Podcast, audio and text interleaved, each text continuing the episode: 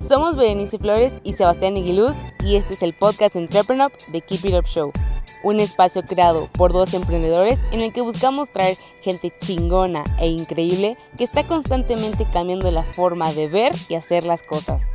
Cada martes, jueves y sábados podrás escuchar un nuevo episodio donde encontrar información clave que te ayude a impulsar tus ideas, tu empresa, pero sobre todo tus sueños. No importa qué te dediques, keep it up. Bienvenidos a un nuevo episodio de The Keep It Up Show. Antes de empezar, si nos estás escuchando por YouTube, ayúdanos con un like, dándole clic a la campanita y suscribiéndote al canal. Y en Spotify, dándonos seguir. Hoy tenemos de invitado a Diego Chávez, fundador de LIF, Limpieza y Frescura, empresa que revoluciona la salud dental con su invento, el cepillo bucal comestible. Hablaremos con Diego sobre los problemas de registro de marca de un producto demasiado innovador, por qué emprender es una carrera universitaria por sí misma y por qué ser innovador no siempre te ayuda.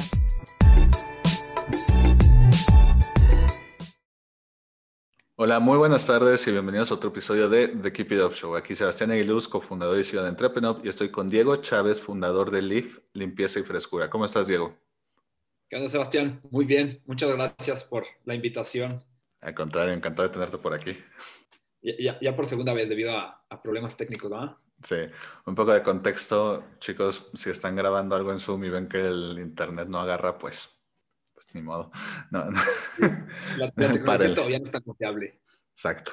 Pero bueno, ahora que ya nos despedimos del patrocinio de Zoom, eh, Diego, para los que no conozcan tanto Leaf, eh, no sé si nos puedes contar un poquito sobre lo que hace. Claro que sí, Sebastián. Nosotros hace algunos años creamos un producto que se llama Leaf. Es un cepillo bucal masticable, un dispositivo patentado de plástico ecológico que sirve para eliminar el mal aliento de una manera muy práctica y muy efectiva en tan solo unos minutos, ¿no?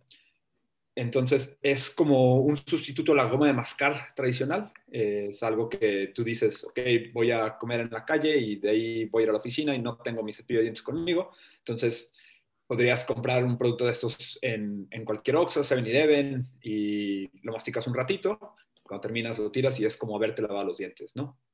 Es, es un sustituto, es un, es un complemento de, de la higiene oral, ¿no? No, no, no quiere decir que ya no te debas lavar los dientes, pero es the next best thing, ¿no? Cuando ya no, cuando no tienes acceso, usas uno de estos. Perfecto. Oye, cuéntanos un poquito cómo, cómo, se te, cómo te vino la idea, eh, el origen secreto un poquito del LIF. ¿Te olía mal la boca o...? sí. No, la realidad es que desde, desde muy chico, desde muy morro, siempre he sido como medio obsesionado con el tema de la, de la higiene oral, ¿no? Yo creo que viene un poco ahí desde, que, desde cómo mis papás me lo, me lo inculcaron. Y, y yo en, hace ya 10 años, como en el 2011, trabajaba en una empresa y parte de mi chamba era estar visitando mucho campo. Entonces, era visitar clientes, después visitar punto de venta, ir a que la supervisora estuviera haciendo su chamba, etcétera, etcétera, ¿no?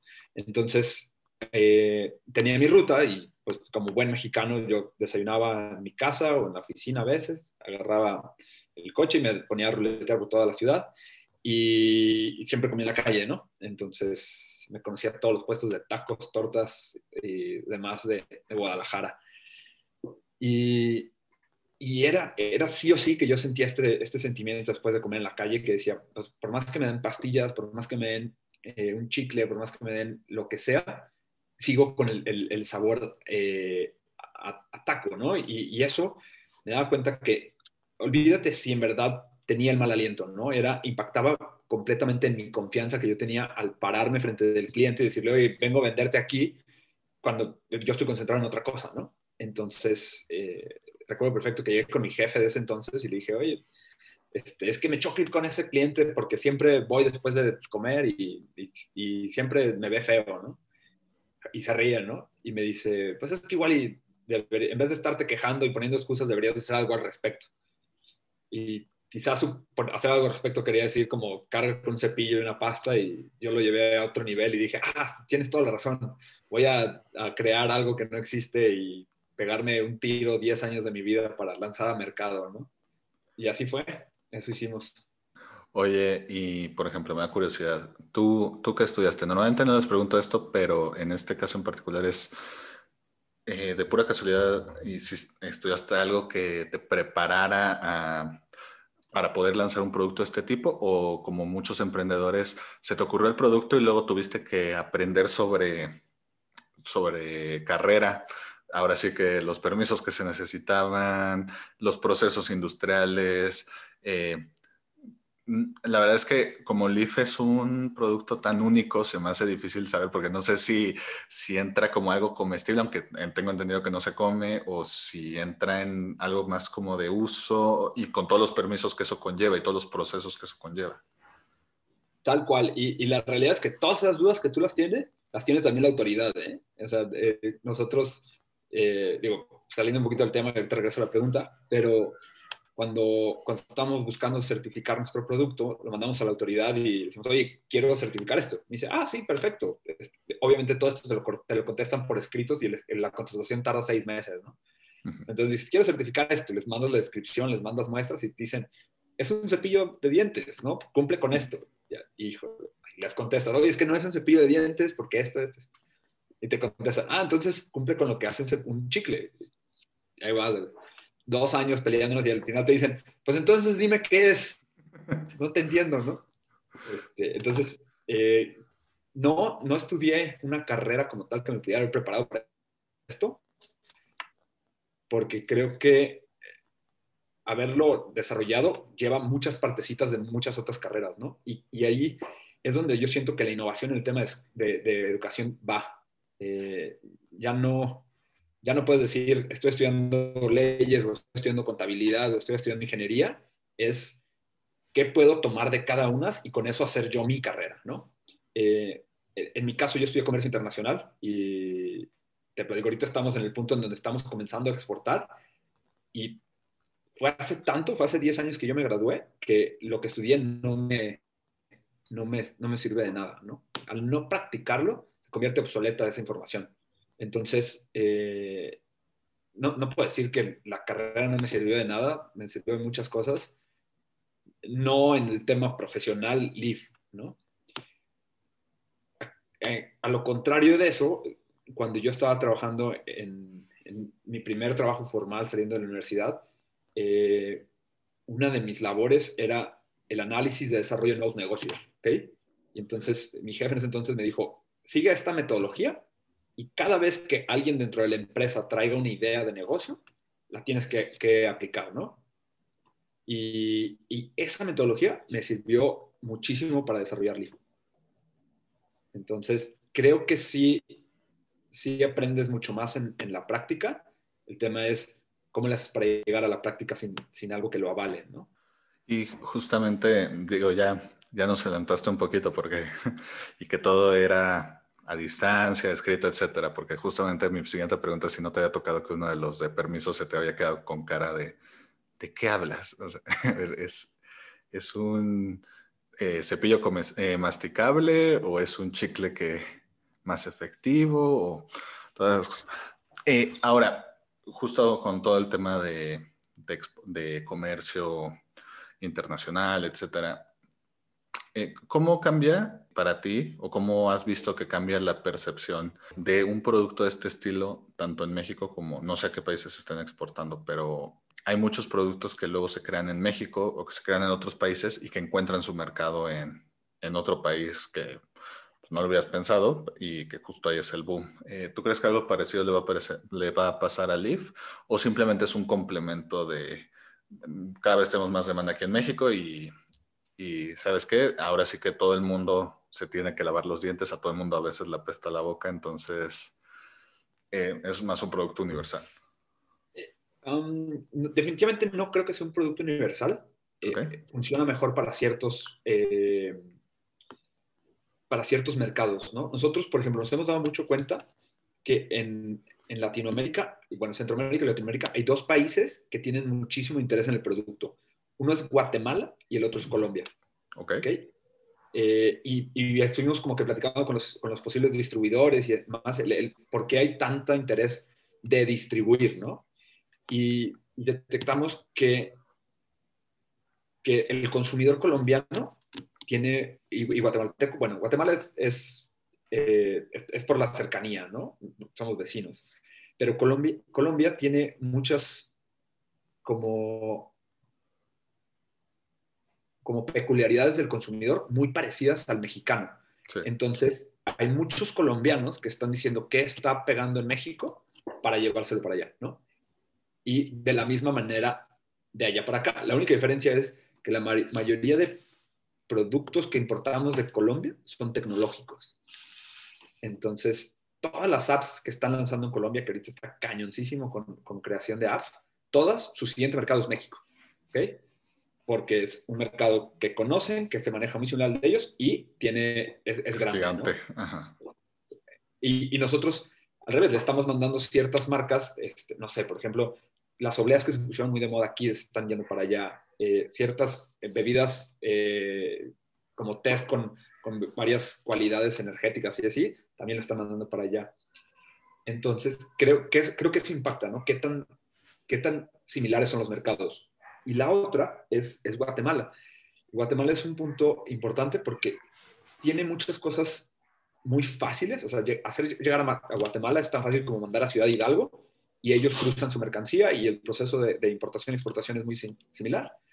El tema es que el mercado es sumamente pequeño, entonces no es tan atractivo. O sea, es más fácil decir, es más atractivo decir, voy a conseguir un distribuidor en Nuevo León y va a ser más rentable que decir, voy a conseguir un distribuidor en Guatemala, ¿no? Entonces, eh, son como unas por otras. Fuera de eso, ahorita tenemos, eh, estamos explorando la posibilidad de trabajar con, con, España, un distribuidor en España que se encarga de España y Portugal. Eh, ahí ya se complica un poquito más la cosa, sobre todo por que nuestro producto es un producto de bajo costo, ¿no? Entonces, cuando es un producto de bajo costo, incluir el costo logístico se convierte eh, en, algo que impacta exactamente, ¿no? Eh, para darte un ejemplo, nuestro producto puede tener un precio de venta de 25 céntimos de euro, ¿no? Y cuando lo, y cuando lo exportas, pues son otros 10 céntimos. Entonces, pues es casi el, el 30-40%. Eh, estamos viendo cómo, cómo hacerlo, ¿no? Y, y, después está el mercado de Estados Unidos, que es, parece un gold mine, ¿no? O sea, siempre quieres llegar al mercado estadounidense. ¿Cuál es el problema de Estados Unidos? Es que no se vende nada que no tenga publicidad, ¿ok? Y la publicidad de allá es cara. Entonces, eh, si no tienes el partner correcto que te va a apoyar con esa infraestructura, con esa publicidad, hacerlo como una, como una micromarca es una labor titánica y costosa, ¿no? Eh, entonces nos estamos llevando como poquito a poquito. Tenemos varios canales abiertos en Estados Unidos, eh, varios de nuestros clientes aquí también son, son de allá, o sea, HB, 7-Eleven. Entonces tenemos manera de llegar allá, pero es, en Estados Unidos es mucho más difícil lo que se llama el sell-out que el sell-in, ¿no? El, el sell-out es cuando un consumidor va a la tienda y se lo lleva y el sell-in es cuando yo se lo vendo a la tienda. Me da curiosidad, Diego. Eh, una de las palabras que están de moda junto a emprendimiento, que yo siempre digo que se dice tanto, lo dicen tantas personas, que medio se pierde el, significado de la misma, eh, porque para cada quien es algo diferente. Eh, pero se dice por todos lados que hay que ser innovador, que hay que crear una solución nueva, que hay que inventar el hilo negro, que hay que ser disruptivo, como lo quieras llamar. O sea, hay que ser innovador, hay que ser innovador, hay que ser innovador. Yo te pregunto porque analizando y, por ejemplo, yo me enteré de ustedes porque los vi en Shark Tank. A día de hoy creo que es de los productos más, no sé si los mejores, si es la mejor empresa, si es la peor, si, o sea, eso ya son cosas internas, pero como producto es probablemente eh, uno de los productos más innovadores que yo he visto al menos en ese programa. Y esto me lleva a esta pregunta. ¿No ha llegado un momento en el que, en el que esa misma innovación, ese mismo, el producto es tan único, tan diferente, se ha causado, más, allá de lo que ya nos dijiste de para los permisos, que es un problema de que siquiera se den pero ¿tú crees que sí ha sido para ti una ventaja ser tan innovador o que al ser tan innovador, no sé si se entiende la pregunta, pero que, que hasta cause un, un, poquito de que sea más difícil que la misma gente lo adopte, lo adopte por el simple hecho de que es algo tan diferente, ¿no?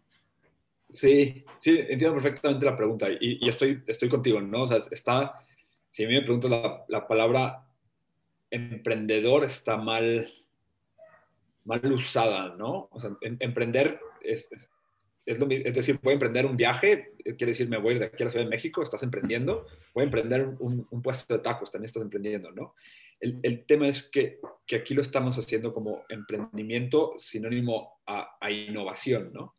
Y no, tiene, no, no, no, no están juntos, pero tampoco están peleadas.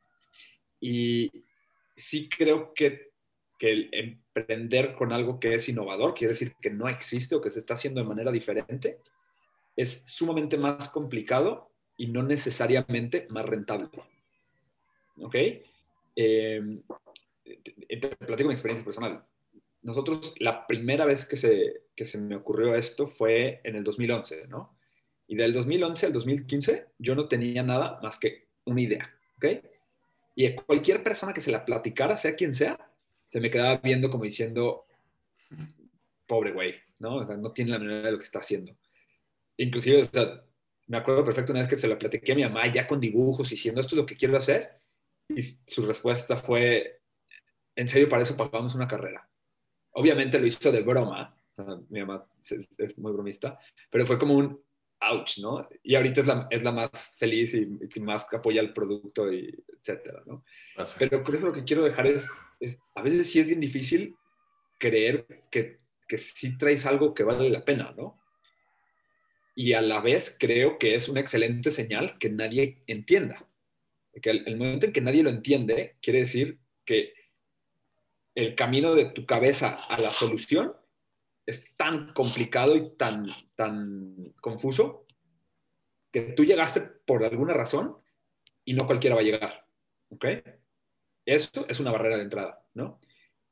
En el momento en que nosotros tuvimos una muestra física ya en la mano y le empezabas a dar, yo podía decir el mismo pitch que siempre he dicho y de todas maneras la gente no me entendía. Y en el momento que lo daba decía, ah, claro, ya entendí, ¿no? Entonces, el hecho de que no, no entienda no es una mala señal.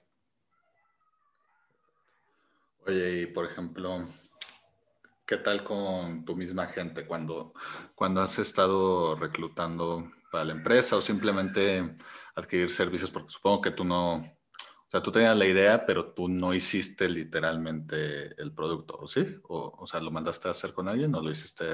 Eh... Jaime García, que es, es, es, socio en el proyecto, es, además es mi tío, él es yo creo que la persona más creativa e innovadora que conozco, ¿no? Es, es un genio ingeniero que se dedica a fabricación de moldes, inyecciones y demás. Y él sí, cuando se lo platiqué, él me entendió perfecto. Y él me dijo, vamos haciéndolo, vamos. Si no hubiera sido por él, yo creo que me hubiera quedado en, el dibujo, ¿no? Eh, entonces, haber tenido la, el acercamiento con Jaime fue clave para que el proyecto se hiciera. De, de, ahí en más, el resto de las contrataciones se hicieron ya que el producto había tenido cierta validación, ¿no? Entonces, cuando tienes validación, pues es, es mucho más fácil que la gente te crea y se suba al barco y decir, ah, pues estamos vendiendo esto, vamos a vender más, ¿no? Eh, pero sí, convencer a esa primera persona es crítico. Imagino. Me da curiosidad, ¿tienes alguna anécdota chistosa de gente que le contaste el producto y no te entendió? O sea, como, o que te entendió algo mmm, tan raro o tan diferente de lo que tenías que te quedaste con cara de, híjole, me expliqué muy mal. O digo, sin decir nombres ni nada, ¿no? Pero... Tengo, tengo una historia chistosa. Tengo dos historias ahí que, que vale la pena contar. Eh, a mí me tocó participar en un programa que se llama Retos Zapopan, que es una aceleradora, ¿no? Ahí te aceptan con una idea y te obligan a salir con algo ya aterrizado, ¿no? Y uno de los mentores que me, que me atendió ahí me dijo, el problema que tú tienes es que al, al platicar, al describir qué es tu producto, la gente no te entiende, ¿no? Entonces tienes que irte un poquito más al storytelling. Entonces, si usas el storytelling para evidenciar la existencia del problema, va a ser más fácil, ¿no? ah, perfecto, no sé qué, ya le, le, le di por vueltas. Y con mismo Reto Zapopan tuvimos la oportunidad de ir a presentar el proyecto a, a, Santiago de Chile, a Santiago Innova, hace como cuatro años, una cosa así. Y estábamos en, una, en un foro y el, el director como de economía de, de, de, Santiago de Chile nos presentó y todo, bla, bla. Yo dije, híjole, ¿cómo le hago para que esta gente, todo, yo tenía que pichar enfrente de todos, ¿no? Y sido unas 100 personas, yo creo puro emprendedor chileno y los que íbamos de México. ¿Y cómo le puedo hacer para que entiendan qué es lo que quiero decir con, con mi producto? ¿no? Y entonces se me ocurrió ya salir a decir, no, pues como ustedes habrán dado, ahorita que, que, nos dio la bienvenida Jorge, no me acuerdo cómo se apellidaba, me di cuenta que le olía feo la boca. Ah, bueno, pobre Jorge. Ah, sí, todo el mundo se, atacó la risa y pues esta persona, Jorge, aparentemente no era tan, tan eh, abierto a ese tipo de comentarios, entonces no le pareció nada, ¿no? El, el punto es que durante como seis meses seguíamos eh, recibiendo mensajes en, redes sociales de, ah, tú fuiste el que le dijo a Jorge que le dio la boca, no sé qué.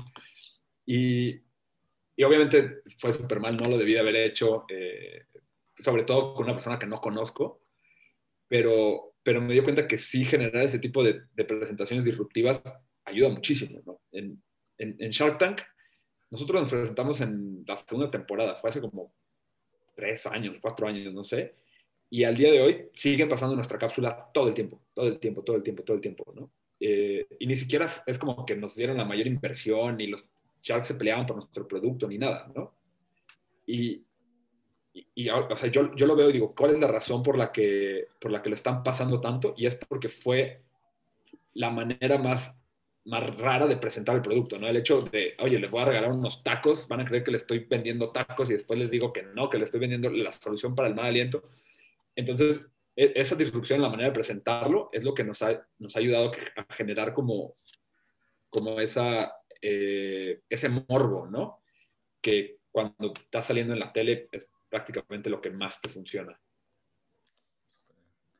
Oye, Diego, y por ejemplo, ¿tú qué crees que te ha enseñado? Hace rato decías lo de que, pues, independientemente de que estudias, si no lo estás ejerciendo, pues con el tiempo estás desactualizado, lo olvidas, etcétera. Pero pensando en el emprendimiento como un poquito de una licenciatura en todo, ¿cuáles son las grandes lecciones que te ha dado tanto en lo profesional como en lo personal ser emprendedor que, que no hubieras tenido seguramente si te hubieras conseguido un trabajo pues, de godín o de ejecutivo o de freelancer o de cualquier otra cosa? Creo que la más valiosa es a poder hablar en público. Antes no, y, la realidad es que al día de hoy tampoco, todavía no disfruto hablar en público. O sea, cada que, que me dicen, oye, vas a, a, presentar o dar un pitch o, o algo así, es como, me, me, quita el sueño, ¿no? Hasta que no lo hago, no. O sea, no soy de las personas que se paran enfrente y sin practicar ni nada sale. He aprendido a hacerlo, ¿no? Y, te sirve mucho para aprender a venderte a ti y vender a la empresa y vender el producto, ¿no? Y de otra manera probablemente jamás hubiera podido practicar ese, e, e, ese task, ¿no? Y la otra es, creo que de los grandes eh, aprendizajes es los socios. Tienes que ser bien, bien trucha con, con las sociedades que haces. Oye, Diego, eh, para ir terminando, pues la verdad es que a pesar de que esto es por Zoom, te huele un poquito la boca, no, te quería compartir. Nada, no, no, Hashtag justicia para Jorge. Perdón, Jorge, si estás viendo esto, te pido una disculpa públicamente. a, ver, a, ver, si llegamos al Jorge indicado, porque hay muchos, pero bueno. No, ya en serio. Eh, para ir terminando, a todos los invitados de Keep It Show les pedimos sus tres sí y tres no para emprendedores, es decir, tres cosas que un emprendedor debería hacer sí o sí y tres cosas que debe evitar a toda costa. Tres mandamientos y tres pecados capitales. Para ti, ¿cuáles serían los tuyos? los tres sí es inténtalo, siempre inténtalo. Eh, inténtalo sin preguntarle mucho a los demás antes de, estar en un punto en donde ya estás convencido, ¿no? Si, si yo, si yo con Leaf me hubiera, me hubiera ido por el, oye, se me está ocurriendo esto y las 10 personas a las que lo platico me dicen que no, probablemente ahí quedó, ¿no? Entonces, lo ideal es avanzar poquito hasta que tengas por lo menos una manera de comunicarlo y ya que lo tengas, ahora sí empieza a hacer como un, sounding de, de, qué opina la gente, ¿no? Esa es una. La segunda es, sí o sí, siempre garantiza la estabilidad económica. Eh, hay mil libros y mil historias románticas que te dicen cómo eh, no tenía un peso con las tarjetas maxed out, pero estaba a punto de hacer el breakthrough y está súper chingón, súper padre, perdón, pero no, no, no, conocemos la otra cantidad de historias que estaban en ese punto y no la armaron, ¿no? Entonces, creo que un emprendimiento tiene mucho más eh, posibilidades de éxito cuando los founders tienen un tipo de ingreso garantizado. Y, y no, no, me refiero a que estén trabajando, me refiero a que tengan ahorros bien, bien cuadrados, o sea, decir, ok, tengo 100 mil pesos de ahorro, me voy a gastar 5 mil al mes, tengo tantos meses de runway, ¿no? O, o me están dando dinero a mis papás, o me están pagando la nómina de lo que me debían, etc. ¿Y cuál podría ser mi tercer sí o sí? No sé, igual ahorita regresamos al último sí. Y los nos, el primero es, bueno, te, los voy a mezclar. el, mi último sí es sí, lee todas las historias de emprendimiento o innovación que puedas, ¿ok? Que hay muchísima, muchísima conocimiento ahí hay muchísima inspiración. Es mi tercer sí. Y mi primer no es no le hagas caso a ninguna de estas historias, a ninguna de esas reglas, ¿no?